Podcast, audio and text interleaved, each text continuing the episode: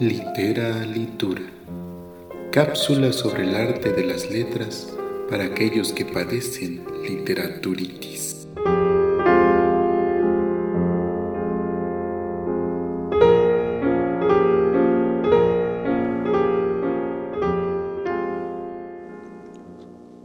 Si la literatura occidental tiene un comienzo, indudablemente es la Iliada de Homero a pesar de que se han hallado textos más antiguos, no son comparables con esta obra maestra y fundacional de la literatura. Atribuida a Homero, mucho se ha discutido de su existencia o de su autoría, pues algunos lo califican más como un rapsoda que recitaba los poemas aunque no los hubiera compuesto, como los Aedas. Sin embargo, su autoría, así como la leyenda de su ceguera, quedan en segundo término cuando nos encontramos frente al poema. La Ilíada es una obra escrita en verso, con el metro y ritmo clásicos, aunque actualmente es más común encontrar versiones en prosa, aún es posible hallar traducciones en versos, como la del poeta veracruzano Rubén Bonifaz Nuño en la editorial de la UNAM.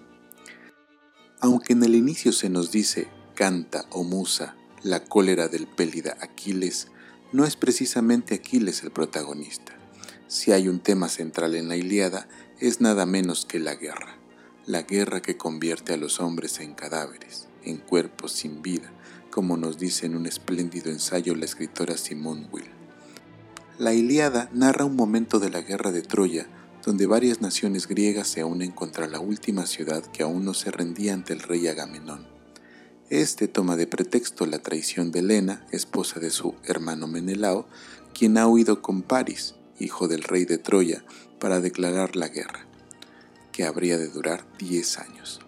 Hasta nuestros días llegan los temas, los simbolismos y el significado de las acciones de aquellos hombres que van a la guerra a pelear para buscar la gloria y la eternidad, para que sus nombres y sus actos queden grabados en la historia, como la decisión de morir por una patria, un ideal o un amor, como cuando Héctor toma el lugar de su hermano Paris y enfrenta a Aquiles, el más grande guerrero, sabiendo que el final más seguro es su propia muerte.